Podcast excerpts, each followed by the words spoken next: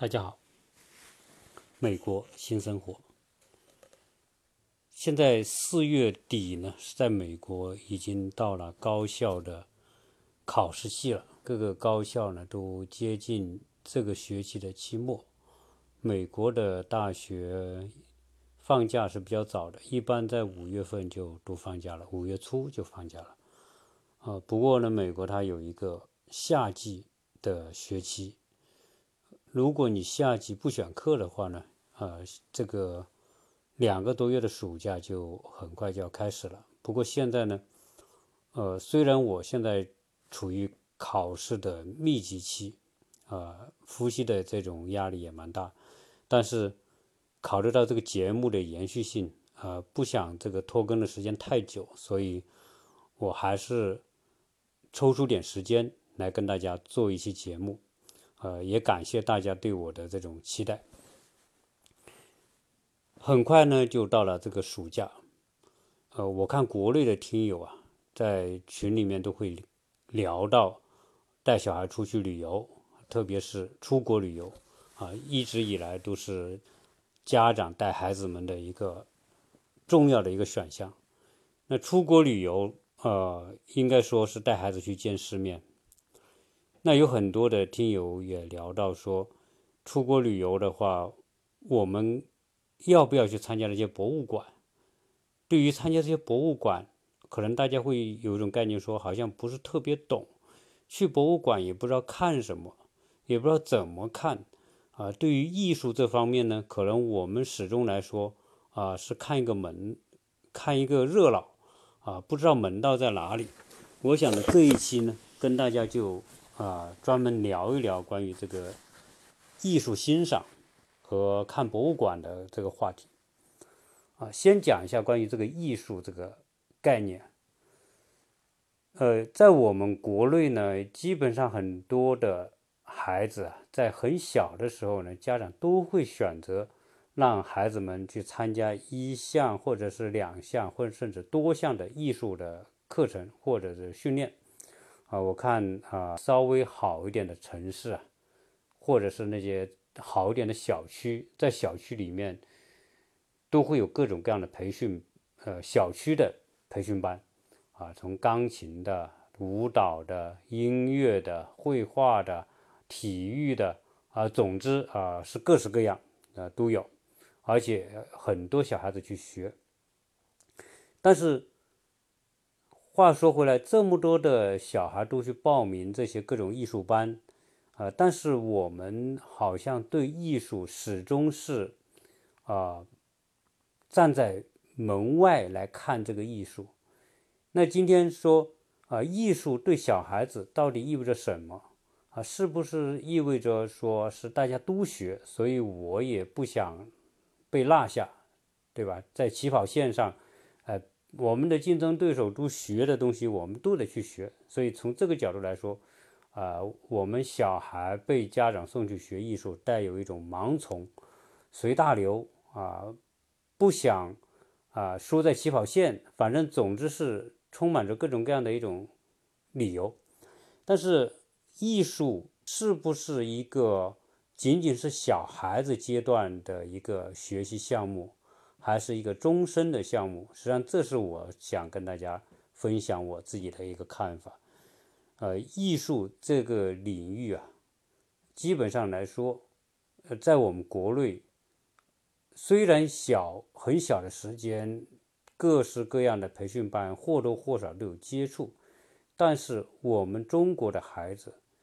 能够将整个艺术贯穿于自己整个人生这样一个。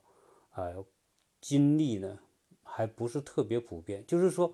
把艺术作为自己人生非常重要的一部分，这么一种啊情况呢，还不是很普遍。说白了，就是说，我们对艺术到底它对于一个人生，对于一个孩子的整个人生过程意味着什么？艺术到底是无关痛痒的，可学可不学，还是一个非常重要的一个？一个内容呢，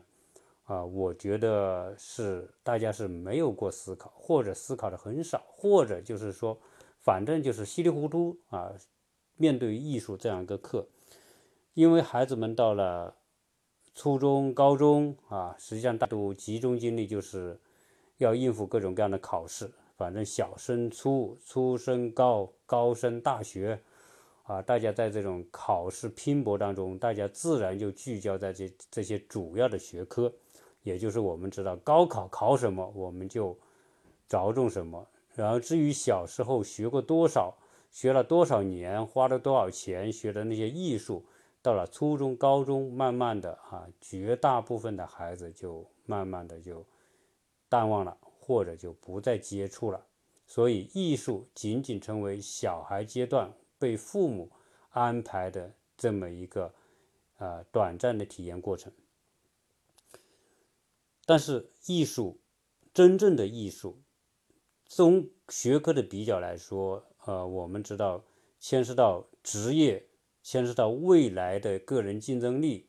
啊，可能我们是不约而同的会注重在一些我们国内的这些主要学科啊，当然这些主要学科就是文科的那些。是吧？英语、语文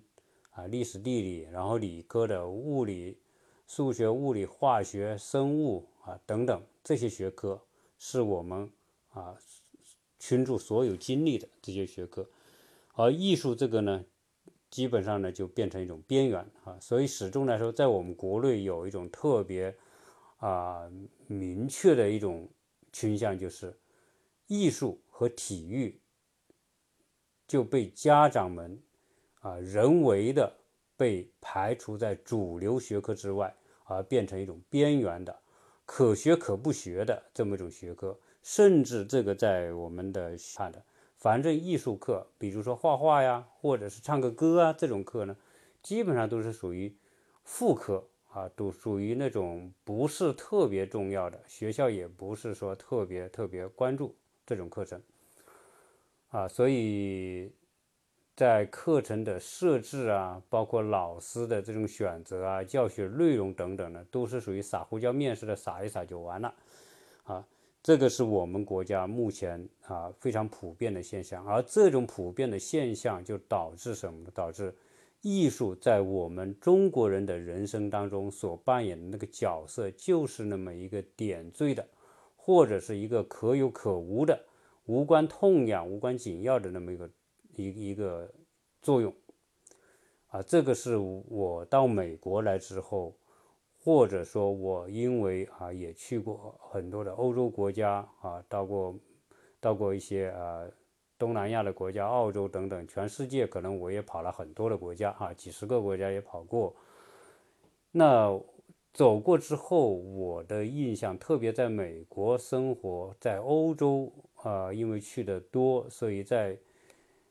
在我个人看来，艺术的作用真不国内的家长普遍稀里糊涂的这么一个概念。艺术虽然在高考当中，在国内不是一个特别重要的学科，但是艺术对于一个人的人生而言，我认为是特别重要。而这种重要性是我们所有的其他学科可所没法替代的。不管你的什么文科主科、理科主科，你学的多好，这些知识都会过时的。但是艺术往往它和那些是不一样的，因为艺术是一种情感和精神层面的一种内容。情感和精神层面对于一个人来言，啊，实际上我现在啊到了我这个年龄，我才知道，情感和精神对于一个人来说是至关至关重要。它的重要性从某个角度来说，比我们早年学的数理化、语文、政治、历史等等那些甚至都要重要。啊，为什么呢？因为知识这些东西有可能会过时。特别是一些流行性的、潮流性的那些知识，分分钟有可能说几年之后它就变得不流行了。而这些东西当初我们花了很多的精力去学，最后变得自然社会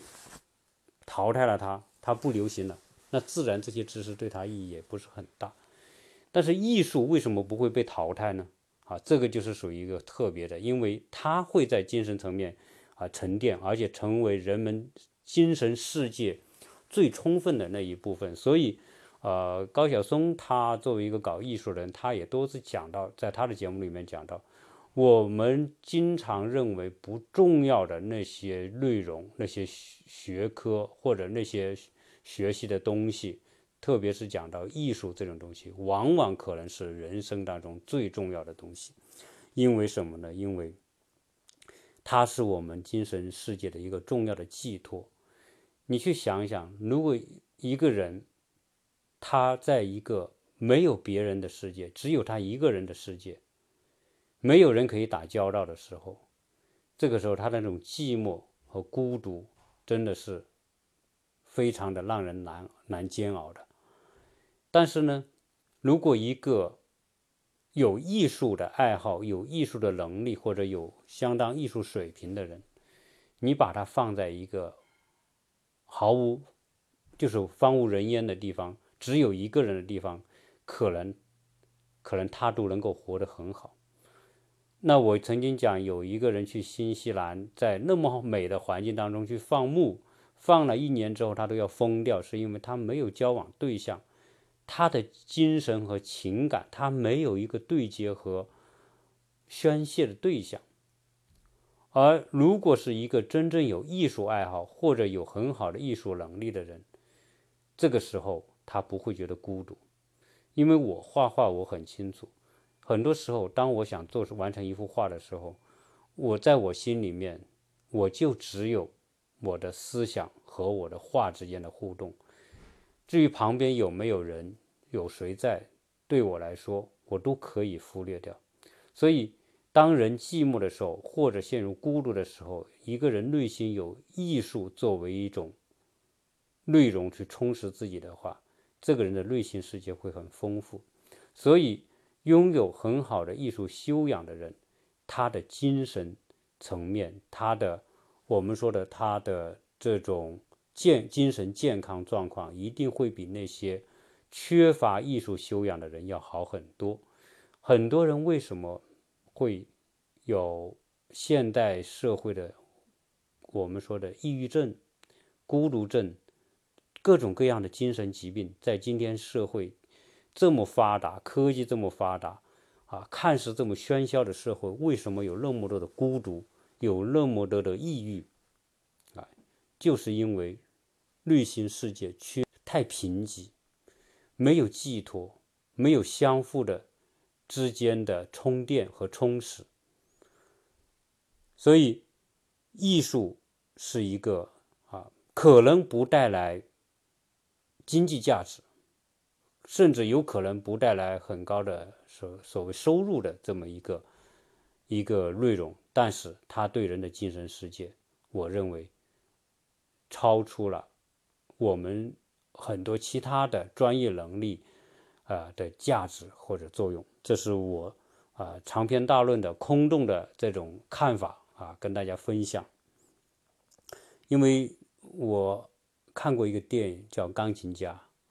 啊，这个钢琴家如果大家有兴趣可以搜一搜，我在前面节目提到过这个话题，呃，就是二战的时候在波兰一个钢琴家在。战争年代，所有的这种城市被炸的啊，毫无人烟的时候，城市被摧毁的时候，在一个小区里面，在一个德国军官控制的一个小区里面，他某一天听到了琴声，他顺着琴声走过去，在一个已经没有任何其他人在的情况之下，整个的街区里面只有他一个人在，而在。他所在的那个房子里面有一架钢琴，在那种恐怖的、那种毫无生活生存希望和可能的那种环境之下，钢琴给了他一种支撑。他就是在那种环境之下弹着钢琴，给自己内心以某一种力量和坚持。然后也因为钢琴，敌对的就是他的敌人。那个德国军官也是一个钢琴的爱好者，他们因为这样一种音乐而变得可以交流，甚至说，在纳粹统治的年代，所有这些音乐家都是属于要清除的对象。但是这个德国军官保护了这个人，而且给他带来各种各样的生活的必需品，让这个钢琴家在那种战争的废废墟里面能够度过了好几年。当然，最后在纳粹投降之后，那个德国军官被俘、被审判，最后被绞死。但是这个钢琴家活下来了，就是因为音乐的。神秘的力量，音乐的跨越，跨越政治，跨越仇恨，跨越很多现实我们看到的解不开的结，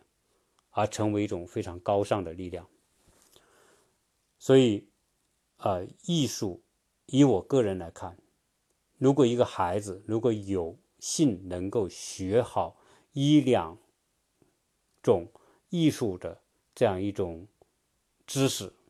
或者说这种艺术成为他终生的一种陪伴的话，我觉得这个孩子的心灵会健康很多，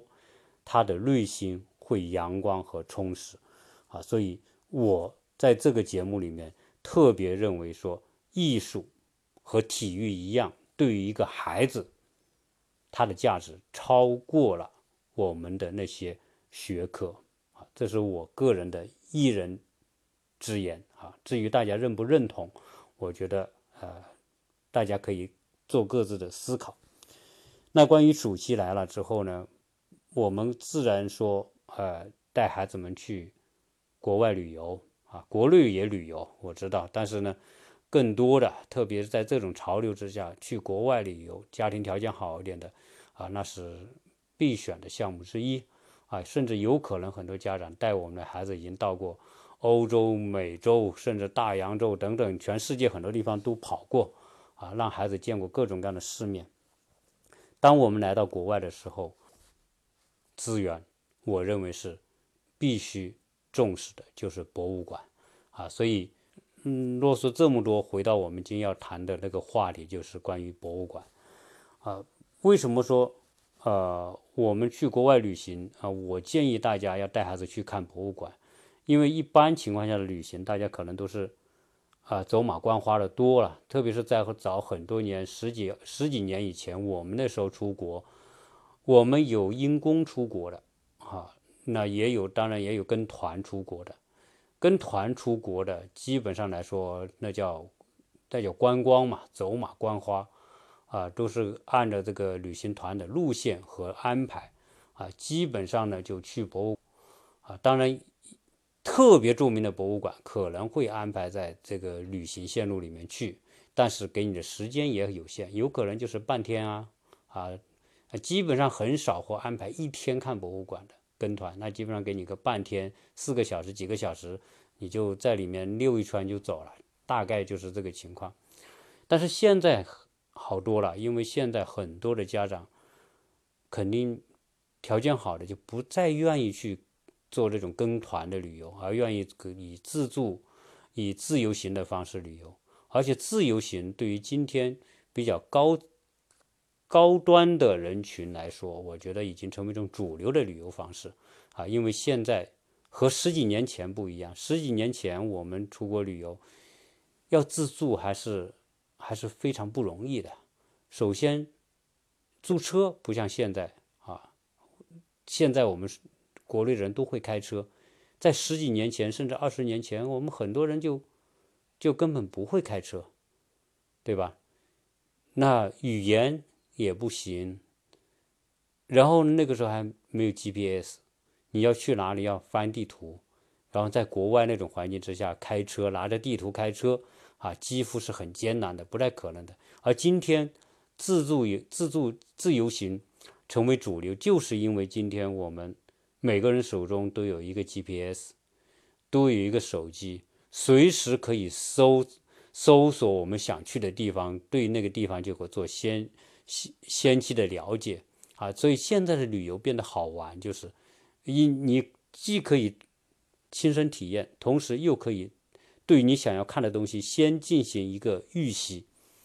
啊。同时你现在租车在全世界任何地方，哪怕再小的地方，你都能租到车。啊，你又能开车，又就承认中国旅游者的驾照，啊，又有 GPS，所以现在我觉得如果再跟团的话啊，就没什么意义了，啊，所以如果我们现在听友真的要带孩子去旅游，如果是有可能的情况之下，建议大家选择自助游、自由行，啊，因为自由行让你可以真正知道，特别对你自己对感兴趣的东西，你可以多花时间，啊，你可以自由支配，啊，这样的话，你去一个国家、去一个城市，你所对它的了解和感受才会真正的深入，最起码对你感兴趣的东西。哎，你会了解的更多，而而不是被安排、被旅游啊、被旅行团、被导游安排着啊做那些你并不愿意的事情啊。这就是今天旅游。那今天我们去旅游，我想国内的听友去欧洲和去美国啊，一定是啊一两个主要的选择方向之一嘛。那如果是说你是去欧美旅游，那当然包括去澳洲啊，去其他的西方国家旅游，啊，在整个行程安排当中，如果是一些著名的城市有著名的博物馆，我是建议你把它安排进去，啊，为什么要安排进去？那你说我可以在国内去看博物馆呢，对吧？这个博物馆，这个时候就是有区别了，国内看博物馆和国外看博物馆。不是说西方博物馆就比东方博物馆好，因为博物馆里的东西绝大部分都是属于不可复制的啊，不可再生的，可复制但不可再生的，它就是一件或者两件，反正在这个博物馆放着，那个博物馆最多你搞个复制品啊，甚至有可能连复制品都没有。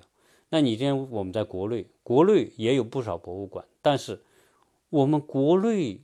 的博物馆似乎好像。你所你在你所居住的城市，把所有大大小小博物馆都带孩子去认真看过的家庭有多少个？我想，我想是可想而知的。啊，我们国内当然是官方的博物馆了，都有这些有市里面的博物馆，有省里面博物馆。当然，在北京有各种各样的国家的博物馆都有，是有，但是博物馆的藏品是不同的。啊，这就是你到。欧美国家去要去看博物馆，因为我们国内欧美的那些世界最具价值的那些西方的那些文物、绘画、艺术，我们国内是很少的。你要知道，博物馆现在全世界的啊最著名的几大博物馆，我们数一数。当然，我们国内有一个叫故宫博物院。嗯，但是故宫博物院的藏品基本上都是以我们国家自身的藏品为主，啊，而我们国家很多最有价值的藏品也在战乱年代，啊，在这个鸦片战争以及后续的这个战当中，很多都被西方抢差不多了，啊，那真正很多好的国内的很多文物，可能都在西方的博物馆里面躺着呢，对吧？而我们国内的博物馆里面收藏国外的东西肯定是寥寥了，因为什么？因为我跟大家再讲一下馆，你就会知道为什么国内看不到好的国外的最高端的那些艺术品看不到呢？因为你没有办法啊，少的可怜的几个国交流性的这个展览，那也只是在北京、上海这种地方可能能偶尔能看到。啊，但是都是很难的，因为博这些文物、这些收藏品、这些艺术品的价值太高了。你要把罗浮宫的画拿到北京来展，这个基本上是可能性已经是极少极少了。啊，因为这个这个这个安全的一个因素啊，这个这个展品是它要有一个很好的环境才能够尽量少的损坏。啊，所以。你甚至说，你去看很多的展馆都不让拍照，因为拍照的闪光的那种光对这些艺术品都是有伤害的。啊，所以更不要说你从这里挪到这里啊，那那些有些是价值连城的艺这些艺术品，它根本不太可能来到中国。啊，所以呢啊，你要去到那些国家，你就真的就到那些国家去看它的博物馆啊。我刚才讲故宫博物院当然是世界一大博物馆之一，但是它的藏品的内容它是不够全面和啊不够丰富的。那当然我们能知道的大英博物馆绝对是世界数一数二的博物馆啊。因为什么大英博物馆啊？如果去到英国，那一定要去看大英博物馆，哪怕你你别的东西别的城市少看一两个，你让孩子。在大英博物馆里面待上一两天，我认为都是值得，因为英国三百年的对全世界的殖民统治和掠夺，将全世界非常多的珍贵的文物都收罗在大英博物馆。从埃及的文物，哈，我们都看到埃及的木乃伊，埃及的那种金字塔时代的。法老时代的很多的文物，那英国那个时候，呃，埃及就是英国的这个殖民地啊，自然很多埃及的文物，包括我们说，呃，狮身人面像的那个胡须部分的那个石块，都现在都放在那个大英博物馆。很多的从金字塔里面所盗取的很多的文物，都在大英博物馆里面。当然还包括英国。打赢了那么多的战争，那自然他每打赢战争之后，在他占领的地方都会搜罗这些艺术品，这是欧洲国家的传统啊。所以为什么欧洲的那些博物馆里面有那么多的馆藏那么丰富啊？全世界的东西都有，就是因为很多是那个年代是掠夺来的啊啊！我们知道八国联军的时代、鸦片战争时代，中国多少文物被这个呃英国、法国抢走了，所以今天。在大英博物馆里面所展示的很多的中国文物，比我们中国还要珍惜。当然，更不要讲全世界其他的文物。所以在大英博物馆，你能不去看吗？如果你说你重视小孩的教育，重视让小孩要见世面，看博物馆是最高效率的，让他去感知世界文明历史的一种方式。你说你能不看吗？对吧？好，除了大英博物馆，法国自然是罗浮宫啊。当然，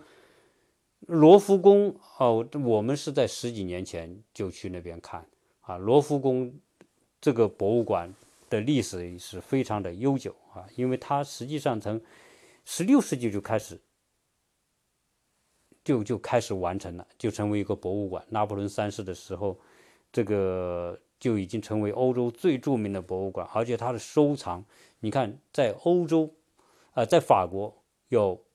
路易十三、路易十四，路易十四被称为太阳王，他所他在位四十多年的时间里面，那征服了全世界很多的国家，而且后面伦时代，拿破仑征战全欧洲，抢了无数多的艺术品，这些后来都放在罗浮宫。啊，所以今天罗浮宫的这种馆藏是全世界最为丰富的这个博物馆之一，啊，自然是最值得去看的。而且罗浮宫啊，当然有很多的传奇。这个 我们当然包括罗浮宫那个中心广场里面的那个贝聿铭，就是华裔的美国建筑师设计的那个玻璃金字塔。啊，我在。呃，我们的朋友，呃，听友群里面，我看到有听友就去法国也拍这些照片回来，啊，那个是在一八啊一九八四年，他设计那个金字塔博物馆啊，金字塔博物馆的金字塔到一九八九年落成。我去的时候，那当然是二十世纪了，呃，二十一世纪了，是吧？二零零零年以后了，所以那个时候我们去的时候就看到那个啊。玻璃金字塔啊，这是罗浮宫。罗浮宫里面的那些建那那些艺术品啊，自然我们说的蒙娜丽莎对吧？自由女神像、维纳斯，这是所谓的这个这个镇馆之宝。实际上，在罗浮宫里面，真正的有稀世珍宝的东西太多了！所以你在那里你待上半个月，你都有足够的东西给你看。很多早期的这个画家都是在罗浮宫里面直接去临摹那些那些名家的作品。那除了法国，我们还知道，如果你去俄罗斯，俄罗斯有一个博物馆特别有名，叫东宫。当然，这个博物馆叫阿尔米塔什博物馆，因为啊，实际上这是俄罗斯最大的一个博物馆啊，这个历史也很久。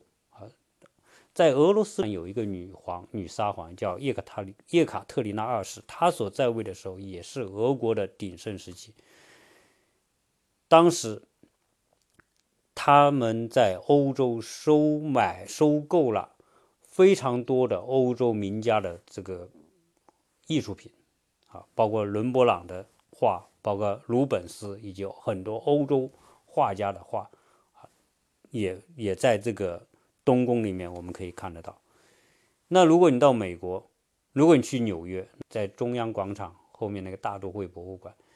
这个是全世界。最著名的博物馆之一，为什么？因为美国是个新兴的后起的超级大国，啊，它的超级的这种大的程度啊，对全世界的主宰的程度啊，曾经就是一百年来从现在往前推一百年来都是美国的世纪，美国的时代。美国虽然不像英国那样有，也不像法国有拿破仑啊到处征战，但美国呢，它财大气粗啊。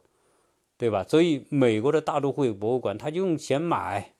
啊，收购全世界的艺术品，而且啊，这一百多年的收购，所以他也汇集了全世界非常多的有名的这个这个艺术品啊。我我们去，我记得我一二零一四年带我小孩去看那个大都会博物馆，我们去的只待了大概不到一天的时间，但那个博物一个馆，我们可以看到埃及的。那些藏品，从埃及的金字塔里面的各式各样的，包括木乃伊，包括我们说的这个埃及的一些门楼啊，就是我们说像类似于中国牌坊那样的这种建筑啊，就直接就搬过来，也不知道他们是啊用什么方式买到啊，还是怎么样，反正就在这个大都会就能看到。当然，在大都会博物馆里面，那个馆实在太大了，我们这个一一天的时间基本上就看不到。十分之一，啊，这但是我印象还很深刻，因为在这个博物馆里面有非常多的欧洲印象派的作品，等一下我再跟大家讲这个看这个艺术作品的时候，我再讲这个印象派，啊，印象派是属于啊当今最值钱的这个艺术品之一，啊，在大都会博物馆有很多个馆，啊，都是陈列着这个，是最著名的梵高的。马奈的、莫奈的啊，这些这些印象派大家的这个画，在那里面都有非常丰富的收藏啊。那所以呢，啊，我刚才简单说了一下哈，在全世界那些最最著名的博物馆啊，当然在欧美实际上还有很多不特不这不怎么有名，但是也是特别有价值的博物馆。啊，反正我是到一个城市去，只要有机会，我就会去看一看那些博物馆。啊，我在美国，在我我也去大都会看过，然后在洛杉矶的盖蒂博物馆我们也去看过。但后来我开车去新奥尔良，我去新奥尔良的这个现代博物馆啊，包括现在亚特兰大的博物馆，反正我只要有机会去，我肯定就去看，因为美国的博物馆还是。还是有很多的收藏值得看的。当然，欧洲博物馆那自然就更丰富了。欧洲这个，对吧？这一两多的文物啊，是我们国内根本没有办法看到的。啊，所以讲到这里，我就大家就明白为什么博物馆一定要去看。但是大家可能就会说，去到博物馆好像都大同小异，所以也不知道自己不懂，也不知道如何引导小孩看，再加上。我们英语各方面的限制，质变到了很多的博物馆。我知道我们去很多博物馆都可以租一个那种翻译机啊，当然现在可能也有中文的了，但是呢都很简单，可能就是一条介绍，就是那么几十句啊，几十个词字就给它介绍完了，极其极其简单。我觉得这样的话，当然自然你是听不到什么东西的。如果你要去看博物馆，那是有些方法。首先呢，我是啊这么说吧，假如说你要是去到这些欧洲那些著名的博物馆，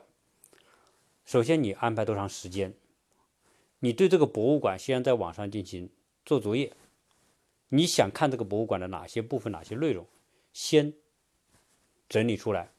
有些博物馆大到你一个月都看不完，自然你是没有办法，你只能挑重点的看。这个时候要做功课，你想看哪一些？你可能是小孩喜欢画画，那我就你就重点让他看或美术这一方面的陈列，或者有小孩说我喜欢武器，哎，那你看武器的；我喜欢金字塔，你看金字塔啊。你我可能看呃喜欢其他的这种呃各国的艺术，你先找到你想看什么。然后在进博物馆之前，对你想要看的那一部分，先在网上进行搜索，啊，现在的互联网这些东西是根本不缺的，你基本上来说，你可以在网上对所有的艺术品、图片、视频完全看个透。看完之后，了解它的背景、它的故事、它的作者，以及。它所处在的那种时代变革当中，它为什么有意义？网上都会有介绍。如果你能够把这些东西真正的做好这种预习功课，和你的小孩一起做，让他也知道这些艺术品啊，比如说你去罗浮宫，那自然绘画是一个重点，因为这个美术啊，对于法国来说，那是全世界不可替代的。啊，你要去看他的这个博物馆，你把印象派的那些画家他的生平故事、他的作品、他的特点，你在网上先看，甚至你可以把它摘录下来，对吧？做成一些资料啊，做成一些文件夹啊，针对这个博物馆专门把它收集好，看好啊。这个时候，因为你看的是中文嘛，你都懂。啊，你到了现场就不用去翻译了，因为那个内容和你在网上看到的是大同小异。然后呢，你就可以带着这些资料去看这些博物馆。这个时候，你甚至可以不要用那什么翻译机都不用，你只要静静的去感受啊那些作品，那些作品为什么啊？你知道它的背景，知道它故事之后，你再去感触。感受这些作品的时候，你是你就似曾相识，好像你是跟一个熟悉的人打交道，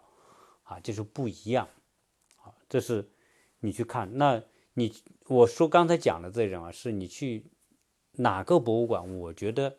只要你想把博物馆作为一个重点让孩子去了解的话，这就是属于必须做的功课，啊，只要如果你能够真正这么做，做完之后你去看。嗯，比如说，我记得我去土耳其就看土耳其，当然它有个王宫，那个伊斯坦布尔的王宫博物馆啊，当然很多人是不知道的。你不去土耳其，你不，它不像罗浮宫、大英博物馆或者大都会博物馆那么的有名，肯定是。但是那个博物馆里面的收藏也很丰富啊，其中有一部分就是关于阿拉伯的这种。冷兵器，哎我印象特别深刻。